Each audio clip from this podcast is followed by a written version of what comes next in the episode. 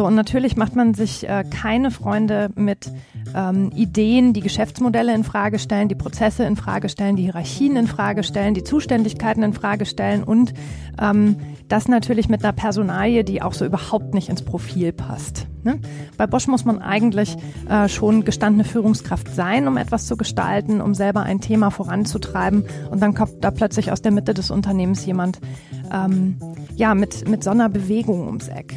Und das, was ich heute auch immer noch erlebe, ist, dass diese virtuellen transparenten Netzwerke eine völlig unterschätzte Kraft haben. Und die fingen damals an, sich aufzubauen, weil da plötzlich 200, 300, 500, 1000 Leute äh, offen diskutiert haben, wie wertschöpfend Working Out Loud ist. Und das gab es vorher so nicht.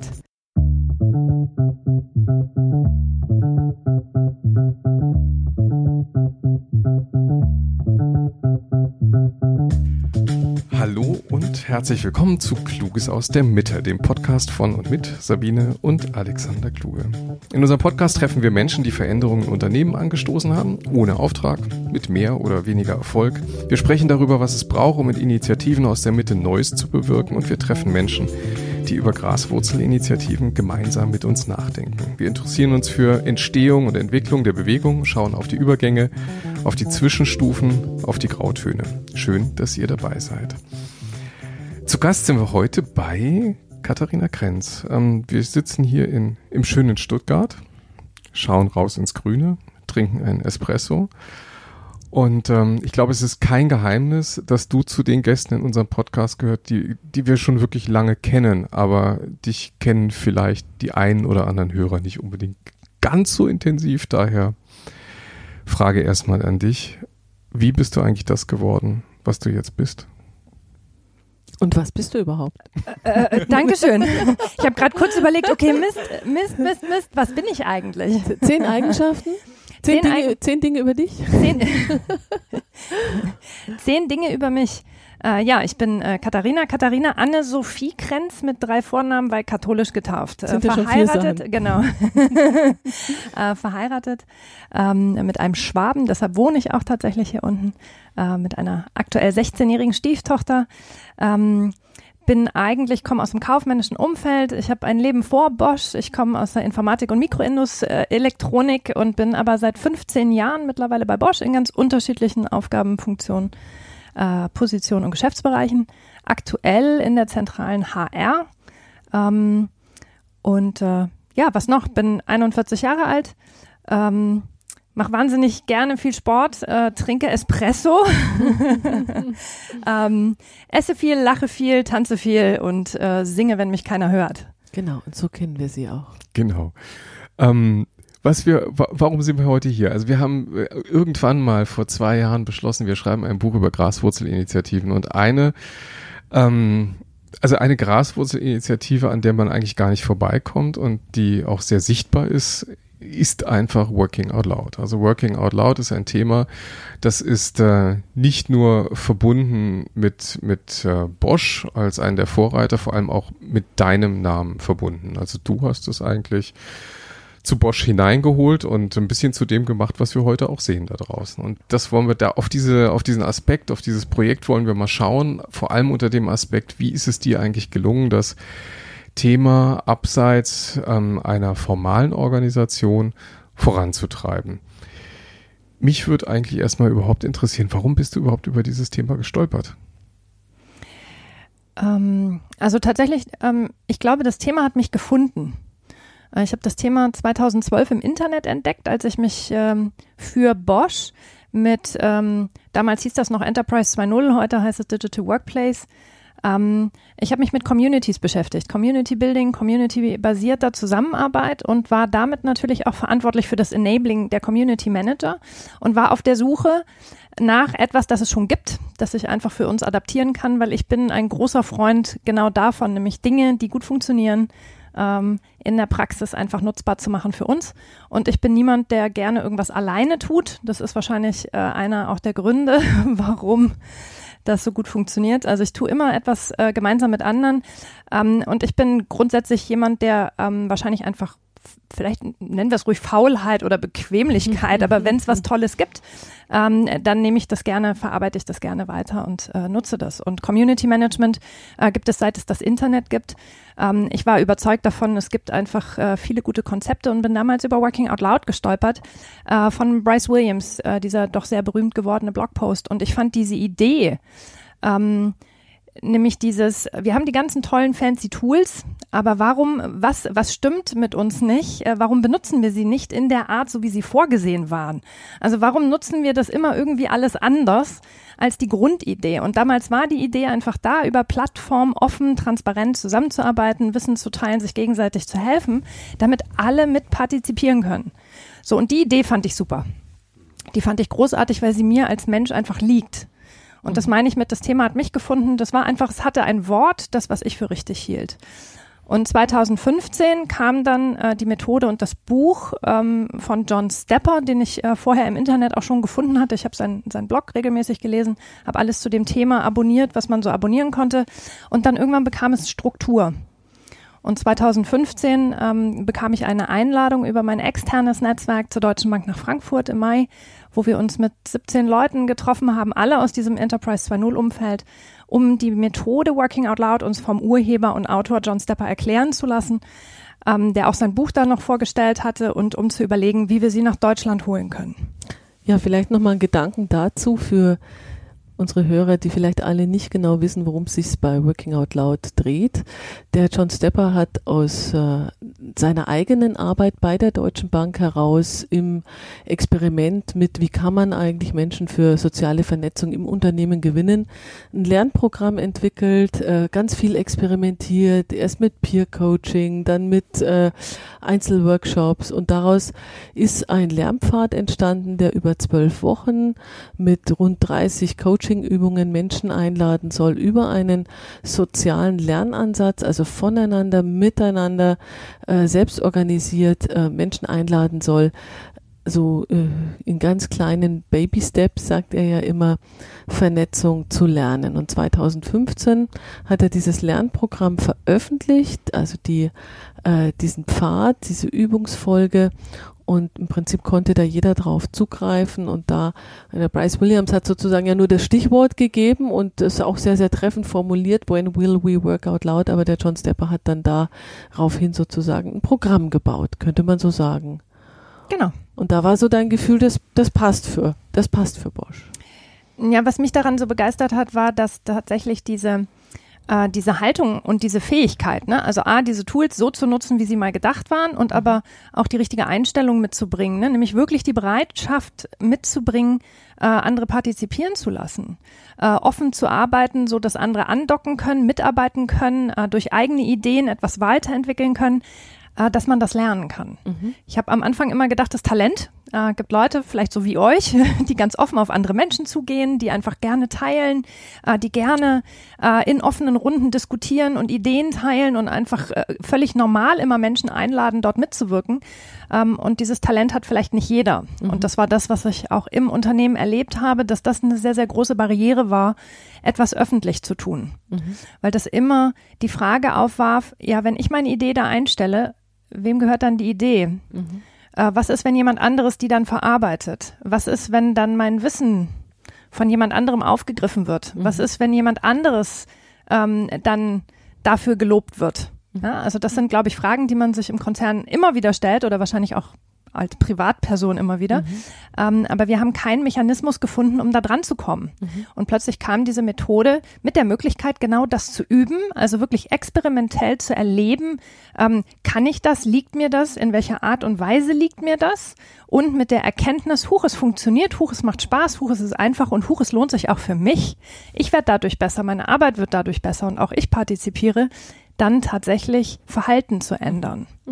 Jetzt hat dir ja überhaupt keiner gesagt, zieh los und implementiere Working Out Loud, sondern du bist also irgendwie auf diese Methode gestoßen, du hast dich für das, für das Thema begeistert und hast gedacht, es, es löst mir ein Problem. Welches Problem löst es eigentlich für das Unternehmen? Also hatte Bosch da eigentlich ein Problem? Problem würde ich nicht sagen, aber wir hatten, wir hatten eine Vision und eine Mission auf jeden mhm. Fall. Unser, ich war äh, oder wurde dann äh, wieder Teil eines zentralen Projekts ein bisschen später und dieses zentrale Projekt hatte den Auftrag, äh, Bosch zu vernetzen. Also der Slogan war Become a Highly Connected Company. Das war der Slogan von Enterprise 2.0. So, und Highly Connected hieß für uns, wir schaffen eine Plattform, damit das überhaupt möglich wird und vernetzen dann tatsächlich intern das Unternehmen, die Wissensarbeiter auf jeden Fall.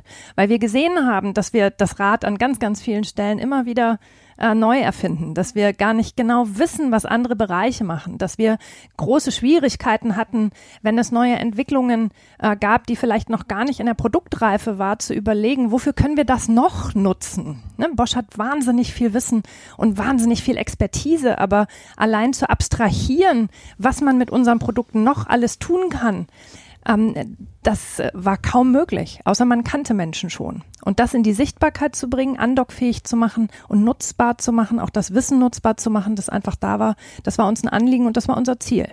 Dann bist du losgezogen ähm, und hast äh, gesagt, okay, also das ist etwas für uns. Wir würden das implementieren. Was, was war dann eigentlich dein nächster Schritt? Also geht, geht man dann eigentlich irgendwie zum Chef und sagt, ich habe hier ein tolles Programm und dann holt man sich einen Auftrag ab? Äh, tatsächlich ja. Äh, ich hatte damals äh, in einem Geschäftsbereich noch eine Chefin, äh, habe ihr erzählt, dass ich eingeladen worden bin, dass ich gerne auf dieses Meetup möchte und um mir das anzuschauen. Und ähm, ja, äh, das äh, stieß erstmal nicht unbedingt auf Gegenliebe. Ich war tatsächlich dann im Urlaub da und habe das an mir selbst auch erstmal privat ausprobiert das ist übrigens ein ganz, ganz spannender Punkt. Vielleicht auch nochmal an der Stelle. Das haben wir bei ganz vielen Graswurzelakteuren auch wahrgenommen, dass diesen Konflikt mit der Führungskraft, wer äh, steht jetzt eigentlich für diese Ressource Zeit oder für die Ressource Kosten gerade, dass dieses Risiko äh, dann auch die Akteure oft auf sich nehmen und auch sagen, dann mache ich das im Urlaub, dann mache ich das in meiner Freizeit, da will ich überhaupt nicht erstmal anfangen, mit irgendjemandem zu diskutieren oder wenn es eine Diskussion gibt, da will ich überhaupt nicht irgendwie in die Nähe oder in die Gefahr kommen, dass ich hier irgendwie was mache, was nicht regelkonform ist, dann mache ich das in meiner Freizeit. Also du hast auch sozusagen ähm, nach den ersten Hürden, die du genommen hast und gemerkt hast, wow, also eigentlich, eigentlich würde man ja sagen, so wie du es auch gerade beschrieben hast, bei Bosch, Bosch müssten jetzt alle Türen auffliegen und jeder müsste sagen, wow, hier wird ein Problem gelöst, was wir schon lange haben. Das war offenbar nicht so. Und dann hast du eben gesagt, okay, dann steige ich da privat ein und, äh, und engagiere mich da eben in meiner freien Zeit. Ja, tatsächlich habe ich gar nicht so groß drüber nachgedacht, weil das für mich äh, ganz normal ist. Ähm, natürlich in meiner Arbeitszeit habe ich eine Rolle, Funktion und Aufgabe, die ich wahrnehme. Dafür werde ich bezahlt. Das ist mein Job. Und äh, wenn ich rechts und links noch schaue, es gibt Jobs, da wird es von dir erwartet, dass du rechts und links schaust und es gibt Jobs, da wird es nicht erwartet oder mhm. da ist es einfach nicht so opportun. Und ich bin jemand, der sehr neugierig ist ähm, und der tatsächlich ähm, ganz oft einfach auch nicht drüber nachdenkt, weil wenn ich einem Bauchgefühl folge, das, es hätte ja auch schiefgehen können. Es mhm. hätte ja auch äh, passieren können, dass das Thema für uns überhaupt gar nicht funktioniert und nicht taugt. Und da wollte ich natürlich auch die Bosch-Ressourcen gar nicht für einsetzen oder verschwenden.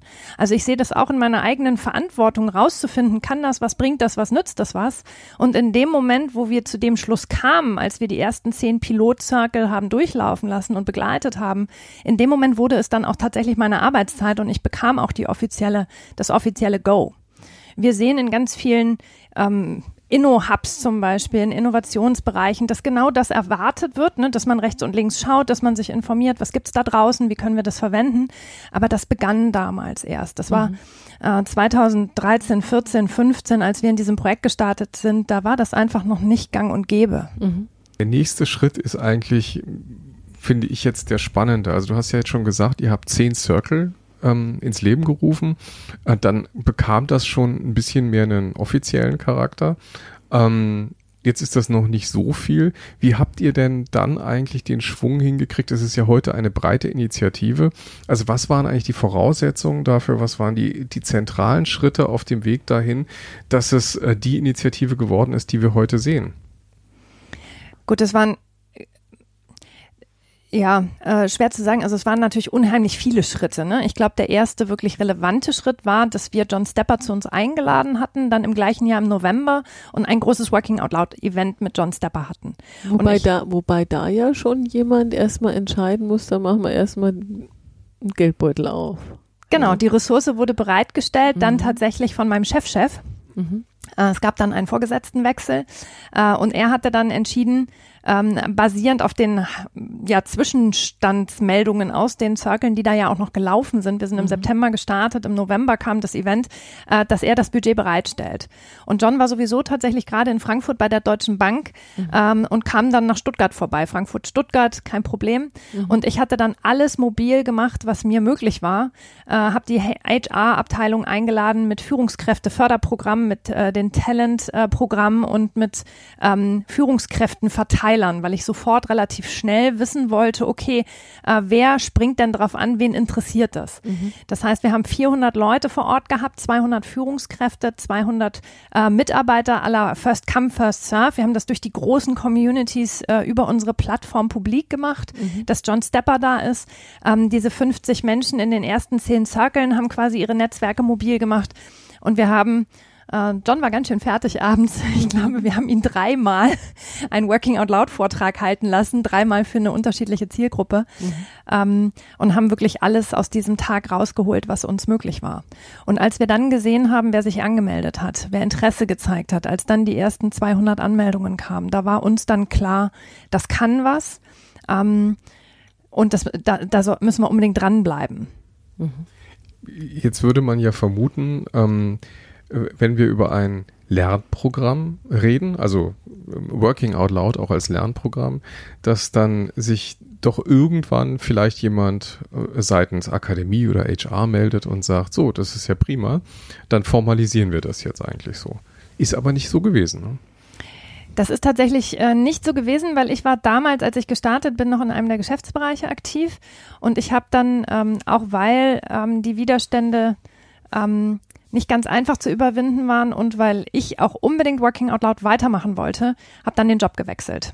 Ähm, bin dann ins Zentralprojekt zurückgegangen, also war dann wieder in dem Enterprise 2.0 Projekt, das ich dann umbenannt hatte in Agile Company in the Digital Age. Vielleicht auch nochmal für einen Nicht-Borschler. Was, was ist ein Zentralprojekt? Das sind große Projekte, die direkt an die Vorstände oder an die Geschäftsführung beraten, äh, ähm, berichten. Mhm. Aber eben nur temporären Charakter haben Exakt. irgendwann wieder abgeschlossen sind. Exakt. Das ist quasi ein Loslösen aus der Formalstruktur. Äh, das sind Gebilde, wo man Dinge testen kann, wo man Themen erörtern kann, wo man rausfinden kann, ähm, kann das was, brauchen wir was, wo man auch tatsächlich in wie so einem ganz kleinen Mikrouniversum Dinge einfach testet für Okay. die, für das Unternehmen, ohne Unternehmensabläufe zu stören, ohne Struktur aufzubauen. Also wirklich wie ein Testballon. Klingt eigentlich für den perfekten Ort für so ein Thema, oder? Genau, deshalb war das auch mein Ziel. Ich hatte Glück, der Projektleiter hat gesagt, er nimmt mich auch mit dem Thema, fand das Thema auch interessant, hat auch früh angefangen dran zu glauben ähm, und hat mir damit dann im Endeffekt diesen Raum geöffnet, um das weiter auszuprobieren, um es auch größer werden zu lassen. So, und wir haben relativ früh schon versucht, mit der, Training, mit der Trainingsakademie zu partnern.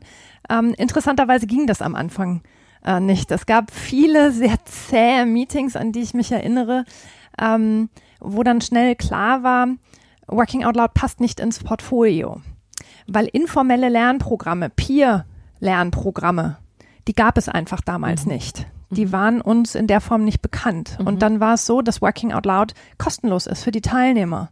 Natürlich entstehen in unserem Unternehmen Kosten, weil wir Struktur aufgebaut haben, um das Ganze organisatorisch abzuwickeln. Aber für die Teilnehmer ist es kostenlos. Und es gibt keine kostenlosen Trainingsprogramme. Oder es gab damals Ja, ähm, einfach, die gab es nicht. Ja, ja. So, so, so ein Profit Center lebt eigentlich davon, dass so ein Training auch was kosten muss, ne? Auch intern. Und Natürlich. das ist manchmal auch eine ganz große Hürde für so eine Organisation, dann äh, plötzlich die Kultur zu hacken und zu sagen, okay, da gibt's aber jetzt auch irgendwie ein anderes Geschäftsmodell. Ja, und 2016, da gab es diese Hacks auch noch nicht. Äh, wir haben uns mit all diesen Themen, die heute gefühlt völlig normal sind, äh, das war damals alles im Aufbau. Das fing gerade erst an. Und tatsächlich, es ging schlicht und ergreifend nicht. Die Struktur gab es nicht her, die, die Prozesse gab, die gaben es nicht her.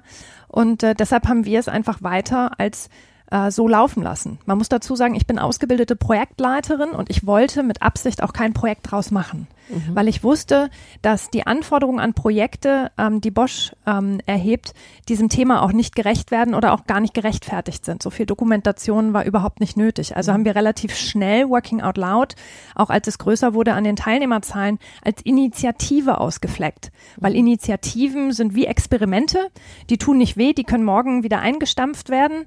Äh, man kann sich aber, man bekommt sehr viel Raum, um es auszuprobieren. Und solange man ähm, ja einen Geldgeber hat und einen, einen Ort, wo man selbst äh, zu Hause ist, um das auszuprobieren, äh, solange kann sowas gut funktionieren. Eine Initiative klingt dann so, also du hast jetzt gerade gesagt, die könnte eigentlich jederzeit gestoppt werden wieder, also weil sie eben ein bisschen abseits der formalen Wege läuft. Ähm, wir haben von einem uns allen bekannten äh, Gesprächspartner auch gelernt, der auch in, mit seiner Geschichte in unserem Buch vorkommt, von Rainer Gimbel von Evonik, ein Prinzip, das heißt Make Your Project Unstoppable. Ja. Und die Frage ist eigentlich, wie konntest du denn eigentlich dein Projekt und dein Anliegen, es ist kein Projekt, das ist eine Initiative, ja, ähm, wie konntest du denn das unstoppable machen? Wie konntest du in einer Situation, wo man jeden Tag hätte sagen können, ähm, ich drehe dir eigentlich den Hahn ab, ähm, wie hast du es da geschafft, dass, äh, dass es eigentlich nicht mehr zu beenden war? Also damals, also A, habe ich, glaube ich, gar nicht groß drüber nachgedacht, ähm, sondern äh, der Erfolg sprach einfach für sich. Ja? Dann war es so, dass mit dem Gesamtprojektleiter äh, jemand kam, der an das Thema geglaubt hat und der dieses Thema als Produkt des Projekts ausgeflaggt hat der gesagt hat, dass eins der Produkte, die wir liefern für die Organisation, um das übergeordnete Ziel, nämlich agiles Unternehmen zu unterstützen. War das der, der heute zum Grillen kommt? Wir nennen jetzt den Namen nicht. Ich glaube, den Namen können wir ruhig nennen. Ähm, ähm, ist einer der allerersten äh, großen Unterstützer an der Stelle, Felix. Mhm. Ähm, tatsächlich, äh, und das war einfach ein sehr cleverer Schachzug. Er hat das Thema der Geschäftsführung vorgestellt. Wir hatten regelmäßig als zentrales Projekt natürlich Runden mit der Geschäftsführung. Er hat das Thema sehr, sehr früh gebracht, hat gezeigt, was wir da tun und hat keinen Widerspruch kassiert. Und damit war das einfach Gesetz des Produkt des Projekts. Und solange dieses Projekt existiert und solange dieses Produkt einen Mehrwert stiftet, weil es die übergeordnete Strategie bedient, solange war das Thema safe. Wir haben vorher nochmal so, wir haben vorher äh, so, eine, so eine etwas zaghafte Diskussion gehabt zu der Frage Graswurzel. Du hattest vorher gesagt, ich glaube, das kann man jetzt auch sagen, es ist keine Graswurzel mehr, das ist völlig klar. Wir haben, äh, ihr habt das Thema in den Regelbetrieb überführt. Ähm, aber es war ja, also das, was du jetzt alles beschreibst, das ist ja schon dann sehr, äh, sehr anerkannt, sehr breit bekannt und gleichfalls ist es auch die ganze Zeit über die Phase gewesen, wo das Thema viral äh, sozusagen im Unternehmen rum, rumgegangen ist und immer wieder in, in, immer noch mehr Leute gewonnen hat, die vielleicht jetzt auch nicht mit ihrer Führungskraft abgestimmt haben, sich da einzubauen klinken in Working Out Loud, sondern die es dann einfach auch gemacht haben. Das heißt, irgendwo gab es schon diesen Übergang, also ich würde mal sagen so drei Phasen. Graswurzel, eigentlich eine Initiative, die nicht erwünscht ist, die man irgendwie mit List und Tücke und Geschick irgendwie in der Organisation verankern muss. Die Phase würde mich dann nochmal ganz besonders interessieren. Dann jetzt diese Phase, wo deine Führungskraft sagt, Mensch, ähm, wir geben dem Raum, wir geben dem auch Budget. Da wächst die Graswurzel dann schon so ein bisschen raus aus den Kinderschuhen und irgendwann dann vielleicht in der Phase drei eine echte Verankerung in der Organisation, eigentlich auch ein Abschied von dieser viralen, etwas, ich sag mal, wilderen Zeit. Lass uns doch nochmal ganz, äh, ganz an diesen Anfang zurückgehen um ähm, dann auch wirklich den Fokus zu legen auf was, was, was muss man eigentlich richtig machen, damit ein Thema diesen Weg gehen kann. Ähm, wo war der, oder wie hast du vielleicht auch in dieser frühen Phase, ich sag mal Seeding-Phase, ja, in dieser Pflanzphase, wie hast du überhaupt Menschen gewonnen? Du hast ja dann ein Co-Creator-Team gehabt und so weiter. Wie hast du Menschen gewonnen, die gesagt haben, ich gehe mit dir dieses Risiko, hier ein Thema zu verfolgen, was jetzt vielleicht nicht unbedingt so erwünscht ist und vielleicht auch Konflikte produziert? Ja, also tatsächlich ähm, aus der Not heraus geboren, weil die Nachfrage wurde so groß, dass ich das alleine gar nicht mehr bedienen konnte. Ich hatte sowieso mich sehr früh auch von Anfang an mit einer Kollegin zusammengetan, die das mit mir gemacht hat, die auch aus dem Community-Umfeld kam. Und das war einfach Und ich glaube, das war das Interessante. Für uns war das wie so ein fehlendes Puzzleteil. Communities richten sich immer an Teams und Themen und wir hatten für das Individuum, also für Einzelpersonen, eigentlich kein Enabling-Programm für diesen Digital Workplace. So, und da kam Working Out Loud, das ja komplett auf Einzelpersonen fokussiert. Mhm. Ja? Das heißt, es hat ähm, per se einfach erstmal Sinn gemacht. Das war also nicht irgendein ein Hirngespinst oder irgendwas, was wir hip und fancy und cool fanden, sondern es hat Sinn gemacht, das Ding im Portfolio zu haben. Es war allerdings dadurch, dass es sehr amerikanisch war und Working Out Loud, so, so ein Buzzword, äh, stieß auf breiter Front einfach direkt auf Ablehnung. Noch eine Sau, die wir durchs Dorf treiben, noch eine Methode, muss das jetzt wirklich sein? Aber das wurde ja nicht von oben durchs Dorf getrieben, sondern die Kater Grenz, die sympathische, nette, kluge Kollegin kommt um die Ecke und sagt, wollen wir nicht mal was ausprobieren? Also wirklich auch nochmal in dieser Phase. Das heißt, du, du musst ja in dieser frühen, in dieser Seeding-Phase wirklich auch Leute gewonnen haben, die, also auch bevor, vor, vor dem Wachstum, die gesagt haben, das macht total Sinn, dass wir das hier weiter treiben. Wie, wie hast du die überzeugt? Wie hast du die gewonnen? Ganz einfach, das waren Teilnehmer aus den ersten Zirkeln. Ja, aber noch Die vorher. waren von der, vorher gab es niemanden. Tatsächlich davor war ich das alleine. Nein, aber noch vor, irgendwie musst du die auch gewonnen haben, dass sie mitmachen. Ach so, ah, Entschuldigung, jetzt ich stand, das war eine lange Leitung, Herr Jemine.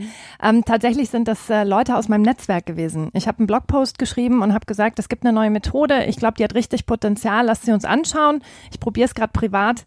Ähm, lasst uns testen, ob das was für Bosch kann. Und da haben wir äh, tatsächlich, wir haben die in zwei Geschäftsbereichen gepostet, zwei recht großen Geschäftsbereichen mhm. und da haben sich sehr schnell 50 Leute gefunden. Okay. Und dann habe ich handverlesen nach Leuten gesucht, die eher kritisch sind, die nicht sofort auf neue Themen springen, weil natürlich, äh, es gibt immer die gleichen Leute, die sofort auf neue Themen äh, abfahren und sich sofort irgendwo anmelden, weil sie neugierig sind. Und ich habe dann für jeden dieser Circle jemanden gesucht, also für alle zehn Circle Leute, die eher kritisch sind, zurückhaltend reserviert, ähm, viele äh, der eher ich sage immer gern Bedenkenträger dazu. Mhm. Das ist aber gut, die braucht es auch, weil die zum Beispiel immer Perspektiven einbringen, die ich selber gar nicht habe ähm, und Ideen einbringen, auf die ich auch gar nicht kommen würde. Mhm. Und wir haben dann ähm, immer wieder nachgefragt. Also diese zehn Circle wurden moderiert von neun mit neun Leuten, die ich kannte oder mit sieben. Ich habe drei Circle moderiert.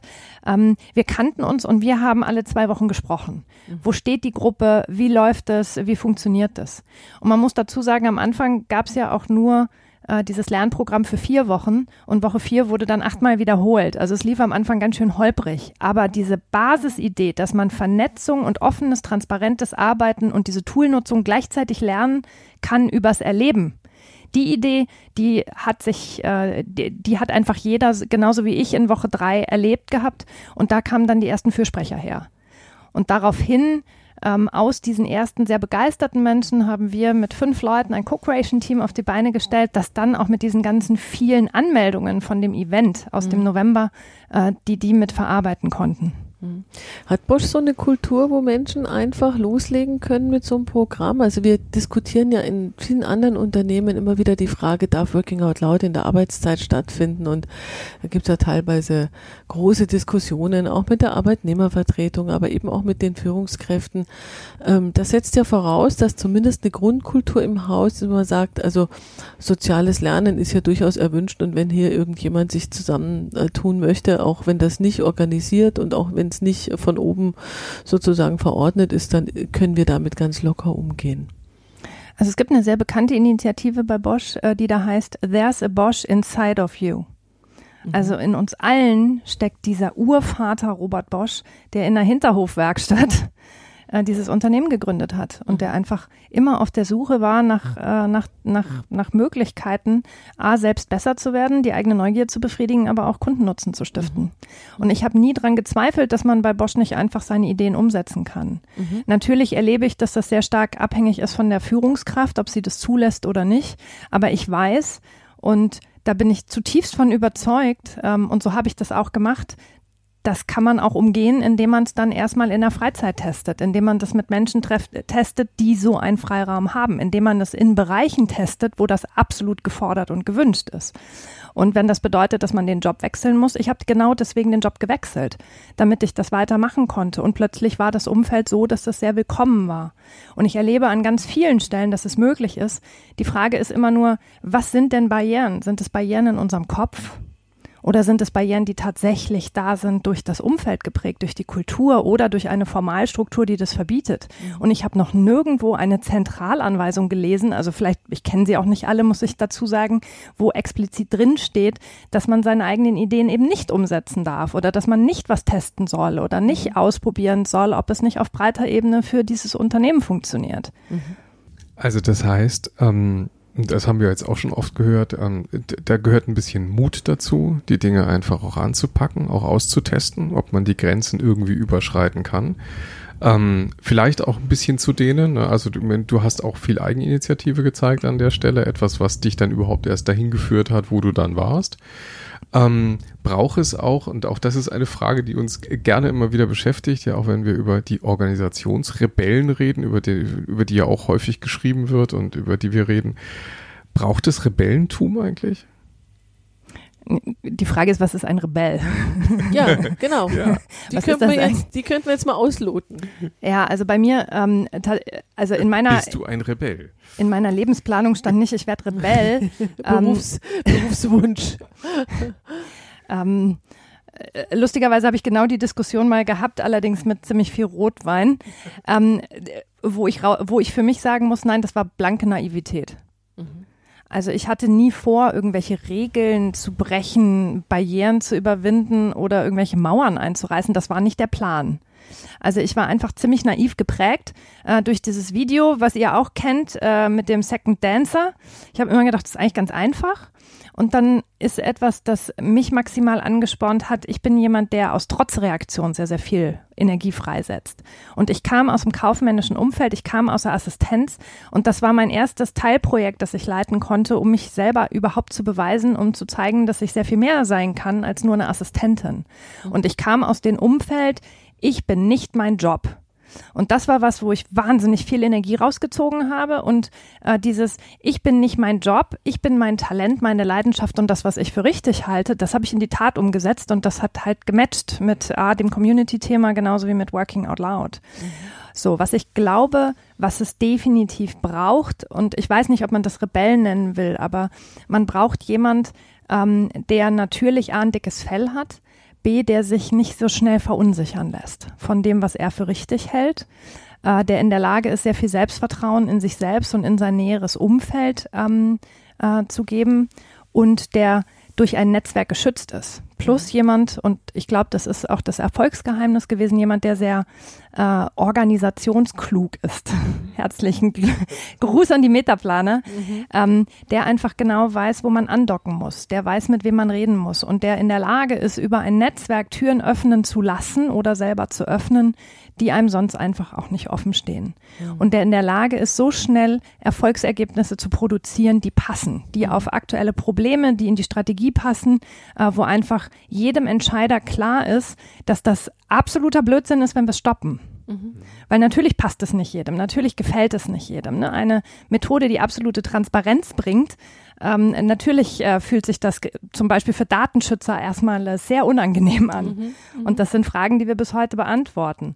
Informelle Lernmethode, kann das überhaupt was werden? Ne? Wieso bringe ich fünf fremde Menschen zusammen? Also das gesamte Lernumfeld stand Kopf, weil äh, man erstmal auch kein Potenzial da drin vermutet hat, weil die Grundbeschreibung, was diese Methode tut, war so abstrakt, dass das bis heute einfach sehr schlecht verständlich ist. Mhm. Aber wenn man das Mitarbeiterfeedback anguckt und dann sieht, dass fast 100 Prozent die Methode weiterempfehlen und dass über 90 Prozent sagen, Mensch, das hilft mir in meiner Arbeit, das hilft mir bei der Vernetzung, das hilft mir in der Zusammenarbeit mit anderen Bereichen.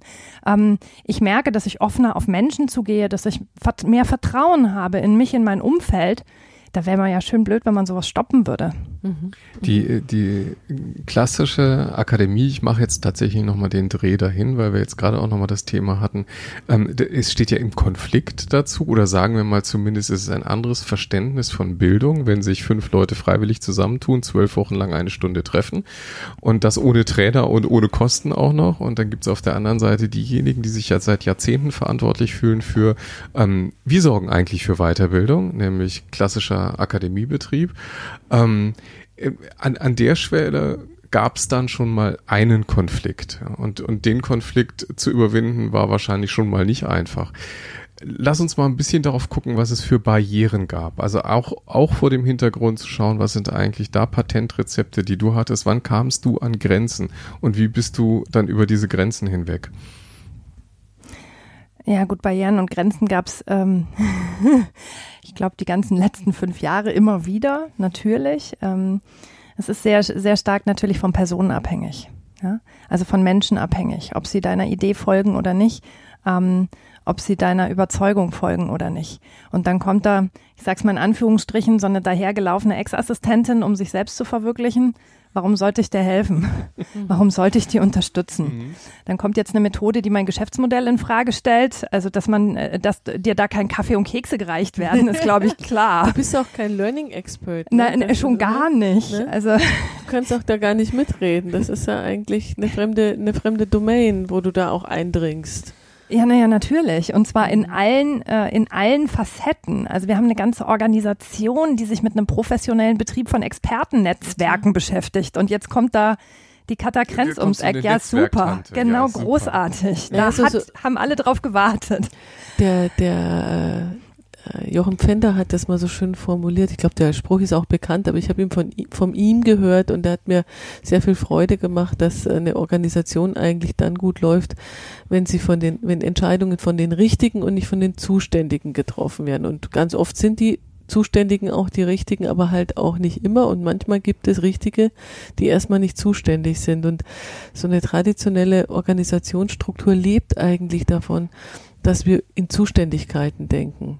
Und ähm, dass es da, glaube ich, ganz, ganz äh, schwer ist, wenn man aus einem fremden Königreich kommt und sagt, ich hätte eine Idee, die euer Königreich in irgendeiner Art und Weise bereichern würde. Ja, also da macht man sich wahrscheinlich genau, da macht man sich nicht unbedingt Freunde.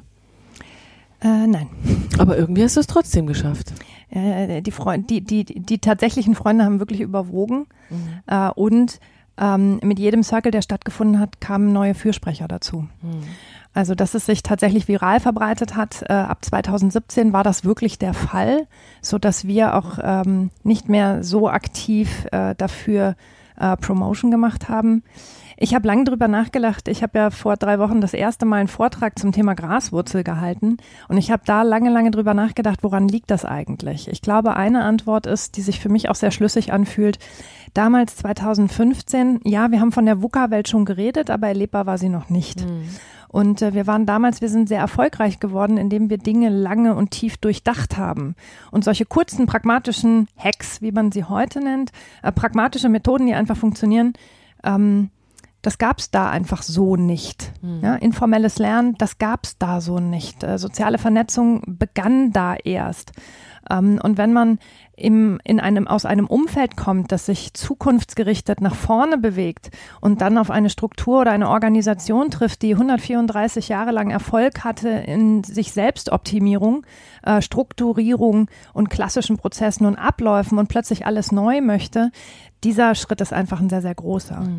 Also ich kann total gut verstehen, warum das am Anfang auch so schwierig war, weil dieser ganze Aufbruch und Wandel, ähm, der heute für uns in 2020 auch dank Corona so völlig normal ist, das war 2015 ebenso auch nicht. Da mhm. war alles noch klassisch, noch planbar, noch vorhersehbar.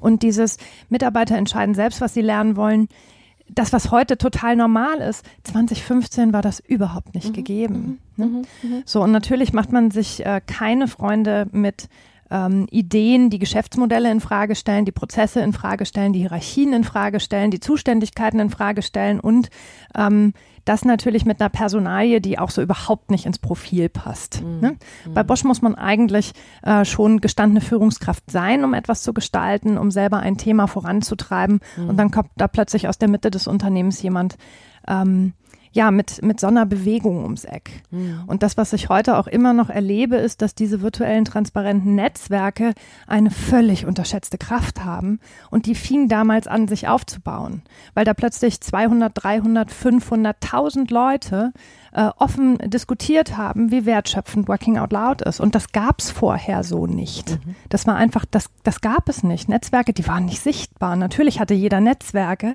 aber offline. Mhm und nicht online, nicht in dieser nicht in dieser Sichtbarkeit und dass man Themen so offen diskutiert hat und vorangetrieben hat und das aus dem Thema heraus, wir haben ja Working Out Loud nicht nur gemacht, wir haben das gelebt, mhm. nach intern und dann sogar mit Unterstützung der Corporate Communications auch nach extern als allererstes Thema vorher in der Bosch-Kommunikation fast hauptsächlich Produkte und Services, also mhm. eher, eher Themen aus der klassischen Organisation. Und plötzlich darf da eine Mitarbeiterin über ihr Herzensthema mit dem ganzen Team draußen kommunizieren und dann auch noch mit anderen Großunternehmen zusammenarbeiten, auch noch mit ja, äh, Wettbewerbern. Und zwar mit den direkten, ja, mit Themen, mhm. die überhaupt nicht bekannt waren. Also äh, das äh, natürlich sind da äh, Probleme einfach vor. Mhm vorprogrammiert. Weil du das gerade erzählst, gerade, ich kann mich erinnern, es gab irgendwann, ich glaube, das darf man auch erzählen, den Punkt, wo du, glaube ich, dann auch mit eurer Compliance-Abteilung dich eben auch darüber austauschen musstest, völlig zu Recht auch, weil es gibt ja äh, nicht nur die interne Sicht, sondern es gibt natürlich auch irgendeine Art von, äh, äh, von Gesetzgebung, die da schon auch ein bisschen drauf schaut, dass wie inwieweit sich Wettbewerber vielleicht auch zusammentun. Und ich glaube, du musstest da auch mal zum Rapport und ähm, gemeinsam mit denen auch gestalten, wie kann der dieser Dialog über ein Thema auch mit einem Unternehmen passieren, das ein Wettbewerber oder aber auch das ein Kunde ist.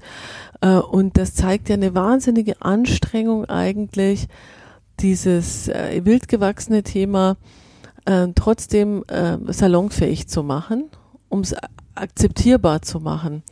Und das ist eigentlich, also wenn ich mir das jetzt gerade so überlege aus dem Gespräch, das wir führen, dann ist es eigentlich äh, schon ein ne, ganz schöner Ritt und eine ganz schöne Reise, zuerst ähm, eigentlich äh, sich so zu bemühen, um es akzeptierbar zu machen. Und dann kommt irgendwann die Akzeptanz und die Akzeptanz bei euch, bei dir ist ja so weit gegangen, dass das Thema tatsächlich jetzt Teil der formalen Struktur ist. Und ich habe vorhin mal gesagt, in unserem vorbereitenden Gespräch, manchmal ist ja unser größter Sehnsucht gleichzeitig unser größter Albtraum, ja. Ähm, wie nah liegt die Sehnsucht äh, und der Albtraum für dich beieinander aus dieser eigentlich wilden, ungezügelten, kreativen ähm, äh, Co-Creation-Kultur jetzt eigentlich dein Thema übergehen zu sehen in ein sauber formalisiertes äh, Prozessgebilde, wo also jeder abnickt und sagt, ja klar, Woll ist Teil unserer Kultur. Ja, da muss ich äh, ehrlich gestehen, dass mich das letztes Jahr äh, sehr hart getroffen hat, ähm, als klar war, dass das Thema jetzt tatsächlich auch in Teil der Corporate HR wird. Mhm. Ähm, die Frage ist immer, wann wird es Teil der Formalstruktur? Ich glaube, es wurde in dem Moment Teil der Formalstruktur A, wo Working Out Loud Circle über die Trainingsorganisation völlig selbstverständlich angeboten werden, ähm, die auch die Kosten übernehmen für die gesamte mhm. Struktur, die uns die Circles darfen. Ähm, und wir arbeiten jetzt auch dran, dass noch weitere Wollprogramme, die wir im Einsatz haben, über genau die Trainingsorganisation betrieben werden. Also in dem Moment war es Teil der Formalstruktur und wir hatten äh, 2017 auch das Glück, den CHRO als Schirmherr zu gewinnen, der uns einfach diese übergreifende Frage, die immer gestellt wurde, darf ich das während der Arbeitszeit und darf ich das mit einem privaten, persönlichen Thema machen, die damit einfach beantwortet worden mhm. sind. Mhm. So, und als dann ganz klar war, wir kommen alleine nicht mehr weiter, Mhm. Also äh, nur noch mit sehr, sehr viel Kampf und Aufwand ähm, war klar, äh, dass das Thema ähm, in die Corporate HR gehört, weil dort ähm, ganz klassisch natürlich das Kompetenzmanagement angesiedelt ist, Personalentwicklung. Genau. genau. Mhm. Und da auch Netzwerke sind, die genau darauf ausgelegt sind, so etwas zu tun. Mhm. Ja, also mhm. äh, zukünftige Fähigkeiten, die wir bei Bosch brauchen, das gehört einfach dahin. Mhm. So, und das hat mich tatsächlich so ein bisschen in eine Sinnkrise ge getrieben, weil ich vorher eher die Getriebene war. Also aus dem Wunsch heraus, das Richtige zu tun und aus den vielen Erfolgserlebnissen, die wir hatten, und die hast du jedes Mal, wenn jemand begeistert aus dem Circle kommt und sagt, es hat sein, sein Arbeitsleben bereichert, er hat mhm. viele tolle Dinge gelernt und das bringt ihm was. Ähm, da war für mich dann natürlich die Frage, warum tue ich das überhaupt? Ähm, wo ist äh, für mich ähm, also äh, was treibt mich da so stark an? Und für mich kam damals sehr, sehr stark nochmal die Erkenntnis, eigentlich mache ich es nicht der Sache wegen, sondern weil ich hänge an dem übergeordneten Thema, die Arbeitswelt zu verbessern. Mhm. Ich möchte Zusammenarbeit ermöglichen. Ich möchte helfen, dass die Chance, die ich hatte, andere auch haben können. Ich möchte, dass wir humaner, menschlicher, wertschätzender, persönlicher miteinander umgehen, dass Menschen die Chance haben, sich wirklich weiterzuentwickeln, zu wachsen und Sinn in dem finden, was sie tun. Mhm. Und ich bin zutiefst davon überzeugt, dass für uns alle da ein Raum und Platz ist. Und mhm. Working Out Loud war ein Puzzleteil, mhm. aber äh, die Reise geht definitiv noch weiter. Mhm. Aber trotzdem ist es, als ob man sein Baby das erste Mal im Kindergarten ja, ja, abgibt. Ja, Drei Wochen Schmerz und Tränen. so ungefähr. Mensch, wenn, wenn, wenn du äh, so, so schwärmst und ähm, auch, auch wirklich dafür brennst für dieses Thema, ne, die vernetzte Arbeitswelt und, und ein neues Miteinander, dann ist ja wirklich auch die Frage, äh, wohin geht es denn jetzt eigentlich? Also nicht nur bei dir persönlich, sondern auch mit so einem Baby, was du gerade in den Kindergarten abgegeben hast. Was wird denn jetzt aus dem Baby? Also was passiert denn im Kindergarten? Kindergarten und was sind denn die Pläne? Also tatsächlich, und da bin ich sehr, sehr stolz drauf. Ich bin seit 1. Juni Teil der Corporate HR. Ich habe gedacht, äh, der, der, der, der Gewöhnungsprozess dauert vielleicht noch länger, aber tatsächlich sieht so aus, als ob das Kind über die Schwelle gelaufen ist und zack ist es weg. Und spielt ganz begeistert mit allen anderen Kindern, die sich gefreut haben, dass dieses Kind jetzt auch noch dabei ist. Ach, sehr schön. schön. Schönes Bild. Das ist so ein bisschen das Bild. Also mhm. tatsächlich waren, und ich bin eigentlich keiner der Bedenkenträger, aber ich hatte mhm. ziemlich viele Bedenken. Und ich muss sagen, die scheinen sich aktuell so nicht zu erfüllen. Mhm. Ähm, was ist der Plan? Der Plan ist ähm, die Haltung. Die Haltung Working Out Loud, also wirklich diese Haltung vernetzt, über, über Netzwerke zu gehen, äh, Wissen öffentlich zugänglich zu machen, sich zu unterstützen und zu helfen, äh, diese Haltung weiter bei Bosch zu verbreiten und das jetzt mit den uns möglichen und zur Verfügung stehenden HR-Tools, Prozessen und Netzwerken. Mhm. Und diese Fähigkeit zu Working Out Loud, wir sehen ja immer wieder Stellenanzeigen äh, hochpoppen, wo Working Out Loud als Fähigkeit wirklich gelistet ist, mhm. dass wir das auch hinbekommen. Und zwar für ganz bestimmte Berufe, wo ich mhm. einfach glaube, dass es Sinn macht, diese Fähigkeit zu haben. Und auch hier das perfekte Umfeld im HR-Bereich. Mhm. Mhm. Wir werden weitere Programme entwickeln. Wir werden die Basismethode nutzen als Enabler wieder für andere Dinge. Wir haben ja die Mind Friends ähm, ähm, äh, am Start. Wir haben äh, Wolfe Leaders am Start, Woll als begleitetes Programm. Also wir werden diese Programmschiene weiterfahren in enger Zusammenarbeit mit John Stepper auch weiterhin.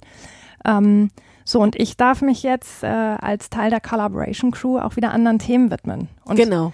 Das wollte ich nämlich fragen. Das war nämlich mein Stichwort, weil ich sehe dich eigentlich schon nach dem geeigneten Gras und Blumen und Blütensamen irgendwie fahnden und zu gucken, was kann ich denn als nächstes sehen. Würdest, würdest du nochmal diesen harten Weg gehen und sagen, ich würde aus Überzeugung auch sofort wieder eine Graswurzelinitiative auf die Beine stellen? Ich habe ja nie geplant, eine auf die Beine zu stellen, deshalb stellt sich die Frage, glaube ich. Aber nicht. jetzt weißt du ja, ähm, wo das enden kann, im besten Sinne. Ich würde es sofort nochmal machen. A, weil ich ähm, natürlich jetzt richtig viel gelernt habe und viele Dinge anders machen könnte. B, weil ich heute richtig viele Mitstreiter habe, sodass ich wahrscheinlich jedes andere Thema, das da kommt, gleich ganz anders aufstellen könnte. Mhm. Äh, ich bin jemand, der über Überzeugung angetrieben wird und deshalb werde ich das sofort nochmal machen, wenn sich die Chance bietet. Ähm, ich glaube nicht, dass ich den harten Weg nochmal gehe und ich muss ehrlich gestehen, jetzt auch nach ein paar Wochen Distanz auf das Thema, bin ich wahnsinnig erleichtert, dass die Verantwortung für Working Out Loud jetzt ein Team trägt und nicht mehr ich. Mhm. Das muss ich einfach sagen. Das hat am Anfang wahnsinnig wehgetan und heute schlafe ich dadurch besser, ähm, weil ich auch äh, durch die viele Kritik, die ich bekommen habe, dass ich hier mein, äh, meine persönliche äh, meine persönliche Schlacht schlage, äh, das hat mir schon auch äh, ganz schön zugesetzt. Mhm. Und alles, was wir jetzt tun, hat ein Team entschieden. Alles, mhm. was wir jetzt tun, hat die HR entschieden. Mhm. Und das muss ich sagen, hilft. Hilft enorm, schläft sich gut damit. Ja, man geht auch ganz schön ins Risiko, ne? Also die, ähm, äh, man hat ja manchmal auch Sorge, da kommt jetzt einer um die Ecke und sagt, seht ihr nicht, der, der Kaiser hat ja nichts an, das ist ja alles nichts. Ne? Also du warst ja auch unter einem großen Erfolgsdruck nachzuweisen, dass die Methode auch funktioniert und die Verantwortung, glaube ich, ist unendlich groß, wirklich auch zu zeigen, ähm, es klappt, es ist von Erfolg getragen und es ist nicht irgendwie eine Luftnummer, die sich irgendwann mal auflöst und dann heißt, dann lachen, lachen sich alle kaputt und sagen, das hat, das hat ja überhaupt nicht funktioniert. Ja. Ich, ähm, die, was mir jetzt so noch mal im Kopf wäre, was ich gerne auch für, für die Hörer noch mal mitgeben würde, die, die selber vielleicht in so einer Haut stecken und einer Situation stecken, in der du gesteckt bist, also die, die Suche nochmal nach den entscheidenden Tipps. Also ich habe jetzt vor allem eins mitgenommen. Also eigentlich hat dir dein Netzwerk an so vielen Stellen schon das Leben gerettet, auch um deine Idee voranzubringen. Ähm, ich glaube, aus der Außenwahrnehmung können wir sagen, dass du auch ganz viel dafür getan hast, äh, durch deine Sichtbarkeit. Ne? Also deine Sichtbarkeit und das Sichtbarmachen des Themas gibt einem ja offensichtlich auch einen gewissen Halt, dass dieses Thema weitergetrieben werden kann. Was würdest du denn Menschen mitgeben, die momentan an an so einem Thema arbeiten, Leute hinter sich scharen, etwas bewegen wollen. Was wäre denn so ein Tipp von dir? Also mein äh, Prio 1 Tipp ist, sich unbedingt Mitspieler aus Zentralbereichen zu suchen. Aus Zentralbereichen, die im Endeffekt die Formalstruktur wirklich verwalten. Verwalten und als einziges in der Hand haben, sie umzugestalten mhm. und sich von ihnen beraten zu lassen, a, welche Türen aufgehen müssen, um was zu tun, b, mit wem man sprechen muss und wie da die Abläufe funktionieren weil tatsächlich wird man im Netzwerk und mit Menschen, die äh, das gleiche Mindset äh, teilen, ganz anders beraten als mit Menschen, die man gegen sich hat. Und interessanterweise, und das habe ich sehr schmerzlich gelernt, ähm, muss aber heute sagen, dass ich das zutiefst genieße, man kann mit Menschen, die man gegen sich hat, trotzdem ganz hervorragend inhaltlich streiten. Und man wird trotzdem ganz hervorragend auch inhaltlich beraten. Und wenn man schafft, dass, wenn man Menschen findet, die das trennen können, diese menschliche Ebene von der sachlich-inhaltlichen und in der, in der Lage sind, dir zu sagen, welche Me Mechanismen da ab, sich da abspielen, also wie, wie die, die Formalpolitik läuft. Mhm. Und dann bereit sind, dort eventuell mal eine Tür mit aufzumachen, das hilft ungemein. Mhm. Da kann man sich, glaube ich, zwei Jahre, ich habe es noch nicht Blood, Sweat and Tears, kann man sich, glaube ich, einfach sparen, äh, wenn man Leute hat, die da unterstützen und die bereit sind zu unterstützen. Und wenn man tatsächlich auch von seinem hohen Ideali ja, von seinem idealisierten Pferd mal absteigt, auf den Boden zurückgeht und einfach sieht, wie die Welt ist. Mhm. So, und sie ist natürlich, irgendwas triggert uns, dass wir versuchen, sie zu verändern, aber es hat auch immer noch eine Daseinsberechtigung, die natürlich Erfolg in der Vergangenheit äh, verhießen hat. Und ich glaube, das zu verstehen, wo kommen wir her, wo stehen wir heute und wie laufen diese Dinge, die zutiefst zu verstehen und dann in der Lage zu sein, auf dem Spielfeld zumindest ein bisschen am Rande mitzumischen, mhm. das macht einem das Leben deutlich einfacher. Weil wenn man immer als Rebell ums Eck kommt, darf man sich nicht wundern, dass die Leute äh, mit Reserviertheit oder sogar mit wirklich großer Ablehnung reagieren. Das ist einfach so. Ähm, und diese Spielregeln, ich weiß nicht, ob wir sie je ändern werden, aber äh, das mal zu akzeptieren mhm. und auch es nicht auf sich selbst zu projizieren. Also mhm. sich davon auch wirklich frei zu machen, zu sagen, Mensch, das liegt jetzt gar nicht dran, dass die Katakrenz doof finden, mhm. sondern äh, das löst einfach Unbehagen aus, weil ich nicht nach deren Spielregeln spiele und ja. das natürlich unberechenbar wird. Das Sehr System, unberechenbar. Das System schützt sich auch selbst ein Stück in seiner Existenz. Na klar. Dann, ja, liebe Kater, ich glaube, das waren ganz hilfreiche Einblicke in das, was du getrieben hast, ähm, in das, was du äh, im, im Bereich, im beim Bosch bewegt hast, was du auch eigentlich für die Sache bewegt hast, Working Out Loud. Aber die Graswurzelinitiative und ihre Mechanismen, darauf konnten wir heute, glaube ich, nochmal einen genaueren Blick werfen. Ganz lieben Dank dir für deine Zeit und deine Einblicke. Wir werden wahrscheinlich so oder so alle, die dir folgen wollen, können dir auf allen Kanälen folgen. Also wir werden weitersehen, wie es mit dir und auch dem Thema weitergeht und neuen Themen. Ich muss noch ein kleines ja. Schlusswort einschieben, äh, eine, mhm. kleine, in, eine kleine Intimschilderung aus dem Setting, äh, in dem wir hier gerade sitzen. Ich darf das erzählen, wir sitzen in Katas Arbeitszimmer. Dieses Arbeitszimmer ist vollgespickt mit liebevollen Postkarten, Fotos. Wir sind auch auf ein paar Fotos drauf. Das ist schon mal was, was mich gleich unheimlich berührt und bewegt hat. Aber bei Kata, bei dir hängt hier so ein wunderbares Foto überm Schreibtisch und ich glaube, weil das so gut passt zu dem, was wir hier gerade besprochen haben, das würde ich ganz gerne nochmal ganz kurz nur vorlesen. This is your life. Do what you love and do it often. If you don't like something, change it. Ja, und das ist, glaube ich, ein ganz großes Motto deines Tuns. Deswegen auch von meiner Seite aus nochmal ganz, ganz herzlichen Dank auch für diese offenen, für dieses sehr, sehr offene Gespräch und sehr ehrliche Gespräch. Und ich glaube, das äh, hilft auch unseren Hörern zu verstehen, vielleicht, wie sie das ein oder andere Element in dem System ein bisschen besser begreifen und ein bisschen besser verändern können. Life is short and share your passion. Steht da übrigens auch noch. Also wir können Zu nachher noch ein bisschen über das Plakat diskutieren. Ja. noch, noch mal ganz lieben Dank. Liebe Hörer, schön, dass ihr dabei wart. Ähm, natürlich wie immer die Bitte, äh, sagt's ruhig weiter, teilt den Podcast, abonniert unseren Podcast. Wir möchten die Geschichten derjenigen erzählen, die äh, die Dinge bewegen. Wir möchten anderen Mut machen. Und in unserem Buch Graswurzelinitiativen in Unternehmen beschreiben wir viele dieser Fälle, auch unter anderem äh, den Fall von Carter und dem Thema Working Out Loud bei Bosch. Ähm, also wer da nochmal reinschmökern will, da, wir würden uns da sehr freuen. Wir freuen uns, wenn ihr dann in zwei Wochen wieder dabei seid, wenn es dann auch wieder heißt, Kluges, Kluges aus, aus, der, der Mitte. Mitte.